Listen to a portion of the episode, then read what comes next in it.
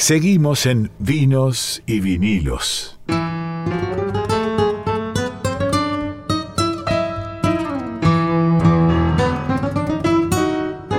Seguimos en Vinos y Vinilos, aquí por Radio Nacional Folclórica, y siempre para nosotros es un enorme placer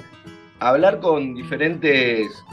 eh, compositores y artistas, no solo de la música argentina y de la música de raíz argentina, sino de la música latinoamericana y de la música raíz de Latinoamérica. Y es un verdadero placer ir recorriendo a los diferentes pueblos de esta Latinoamérica grande a través de sus artistas. Y por eso estamos muy, pero muy contentos de poder charlar hoy con uno de los grandes representantes de la música chilena, un reconocido cantautor chileno como es el caso de Manuel García. Manuel, muy pero muy buenas noches, bienvenido a Vinos y Vinilos y gracias por estar conectado con nosotros. Buenas noches, Rodrigo, gracias por este momentito de conversación, que también aquí nos, late siempre mucho el, el corazón y el alma dispuesta para con nuestros hermanos y hermanas allende la cordillera.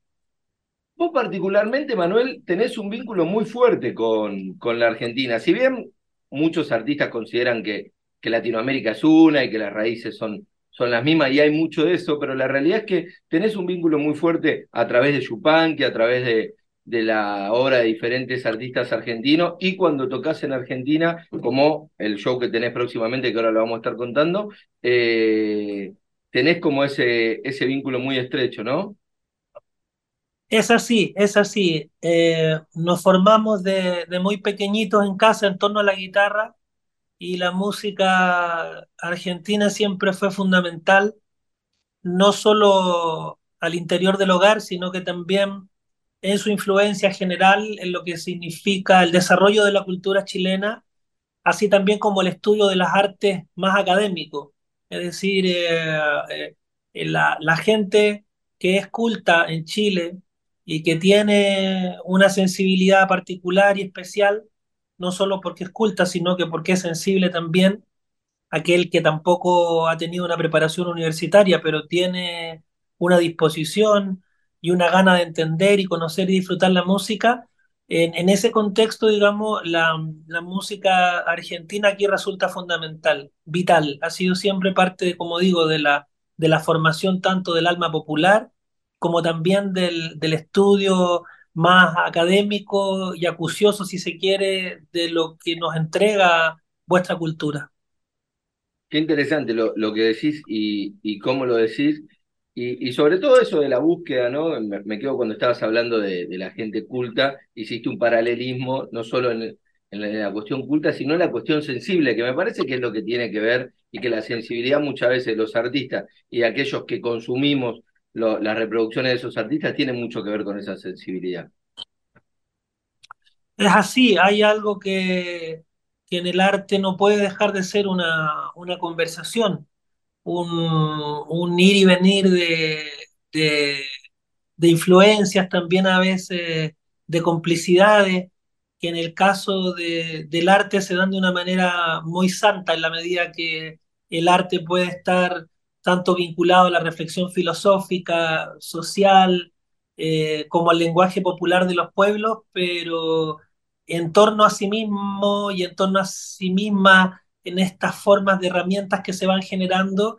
eh, lo que se hace es dialogante, es abierto. Entonces, eh, por diferentes que sean las ideas, por ejemplo, de los pueblos y las personas entre sí, en el arte es un lugar donde esa conversación está abierta, donde se puede disentir, donde se puede tener distintas ópticas de la realidad de la vida. Y ahí está entonces donde eh, la, gente sensible, que a veces incluso tiene diferencias de opinión o de ideas, prefiere lidiar con ellas desde, desde en este caso, la música, que eh, a través de, de, no sé, de hechos que pueden también invocar la violencia, ¿no? Cuando estamos en diferencia de ideas y una bala está de por medio, entendemos que ya todo se fue un poquito al carajo, perdonando la expresión. Recién fuera de micrófono te pregunté eh, acerca de tu vínculo con los dos eh, tópicos de este programa, que son los vinos y los vinilos, porque nos ha pasado con muchos artistas que, tal vez o no escucha música en vinilo, o no le gusta el vino, o no, o no toman vino en este momento, y vos me contestaste eh, que por supuesto eran dos tópicos que te interpelaban y que por eso, entre otras cosas, habías eh, elegido y aceptado charlar con nosotros. Entonces te tengo que preguntar sobre eso, porque la realidad es que si bien eh, Argentina tiene muchos años haciendo vino de calidad, no tiene eh, para nada la cantidad de años que tiene Chile haciendo vinos de, calidad y de alta gama. Ustedes tienen una gran historia con esa uva Carmener que, que es espectacular y que a mí me gusta tanto. Eh, así que te pregunto eso, ¿no, Manuel? ¿Cuánto te acompaña el vino en tu día a día, en los procesos de composición? Mira, eh, es interesante que, que el vino esté presente también como una especie de sacerdote ritual, ¿no? En torno a lo que significa el, el origen del vino en torno a la tierra, en torno al, al, mundo obrero también, en torno a nuestros ancestros y en torno a, a, costumbres, por supuesto, que son parte de la historia, pensando que, que el vino es una especie de, de, importación europea en los tiempos de en los tiempos en que entendemos que que ya España se vino haciendo hacia Latinoamérica y que finalmente los viñedos, las uvas, las cepas y todo eso eh, hicieron un viaje largo que también tenía ya sus propios rituales, ¿no? Si pensamos en Grecia, por ejemplo. Entonces, eh, es fácil de repente eh, con el vino conectar con la antigüedad, abrir un, un, portal de luz en el fondo donde absolutamente en torno al vino la conversación, la comida, la amistad,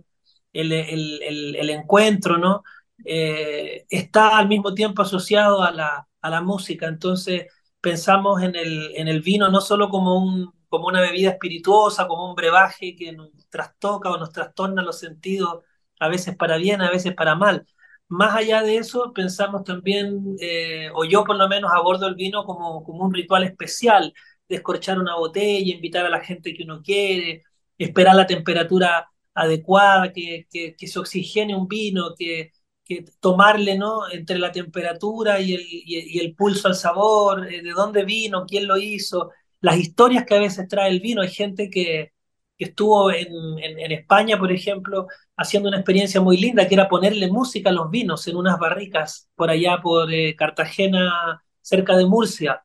Entonces, varias, varias, varias de la de las experiencias de las barricas estaban sometidas a la, a la, a la, a la lista de canciones que le gustaba, qué sé yo, un artista, periodista o intelectual en especial, o a una persona que se considerara que tenía amor por la música y el vino, y entonces venía detrás de las botellas la historia de las canciones que ese vino había escuchado, por decir un ejemplo de algo que tiene que ver como con el tratamiento y el sentido de la relación ritual del vino. Entonces, por supuesto que a mí me parece que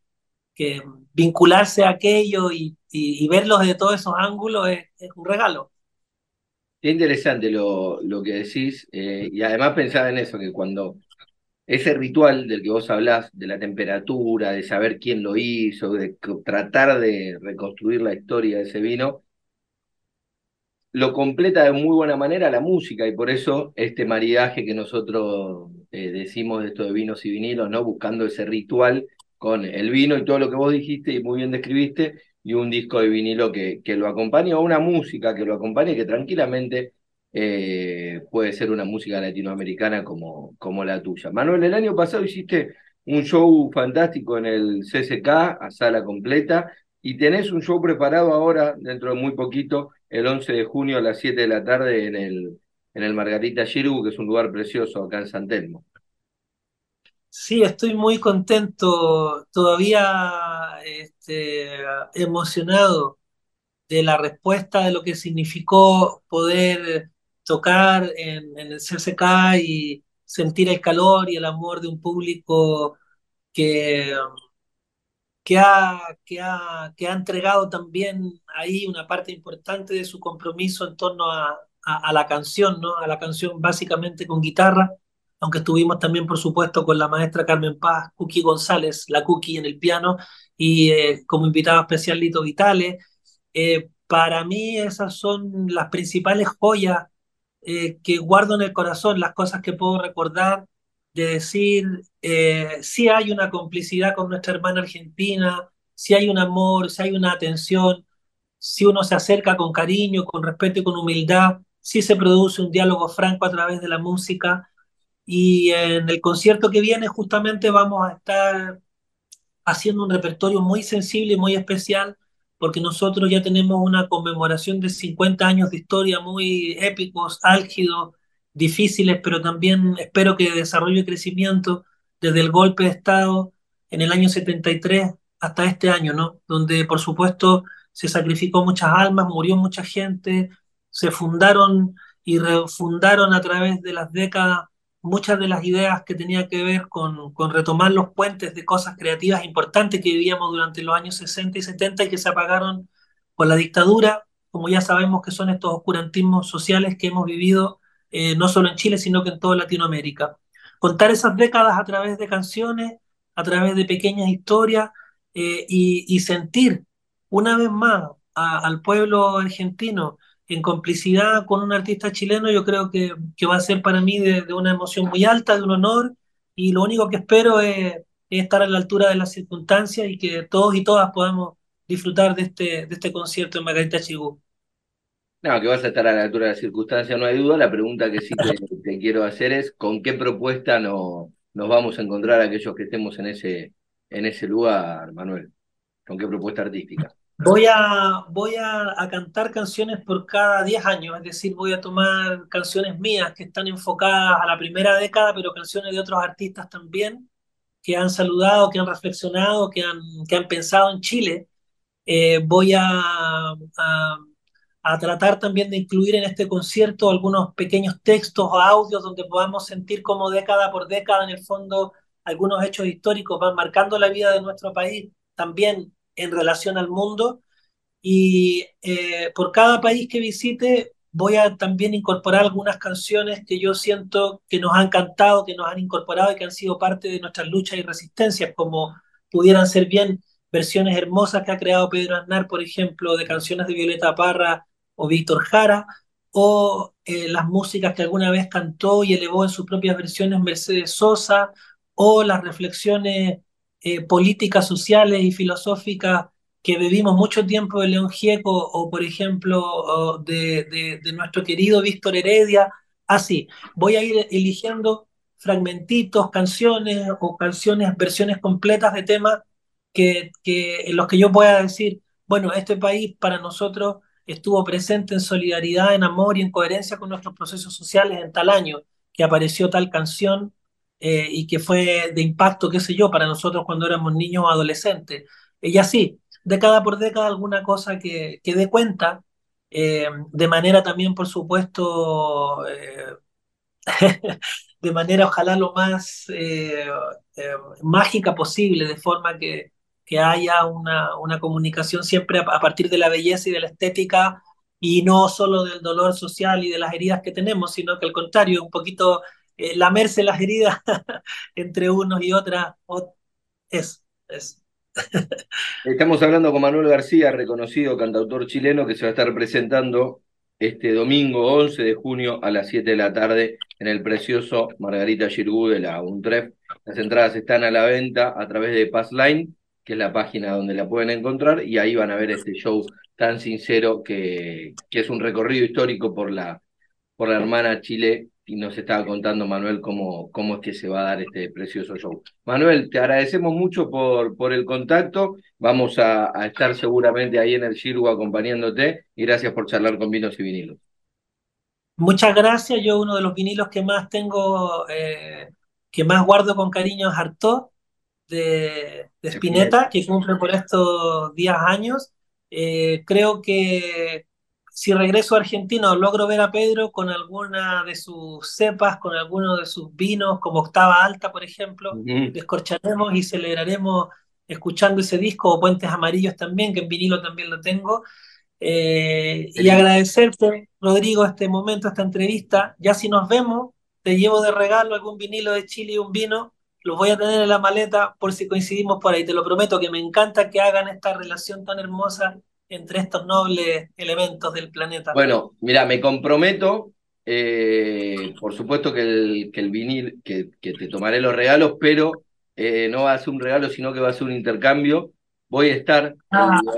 el, el domingo ahí con vos y te voy a llevar un vinilo y un, y un vino argentino para hacer ese cambiazo con, con gran gusto. Va a, ser, va a ser un hermoso ritual, lo hacemos. no hay nada que me guste más, viste, como los nenes que cambiaban las figuritas. Bueno, eh, va, a ser precioso hacer ese cambiazo, así que ahí estaremos. Un abrazo grande, gracias. Fuerte abrazo, Manuel. Gracias y lo mejor para ese show. Escuchábamos acá en Vinos y Vinilos la charla con Manuel García, reconocido cantautor chileno, que se va a estar presentando el domingo en el Margarita Gilbo.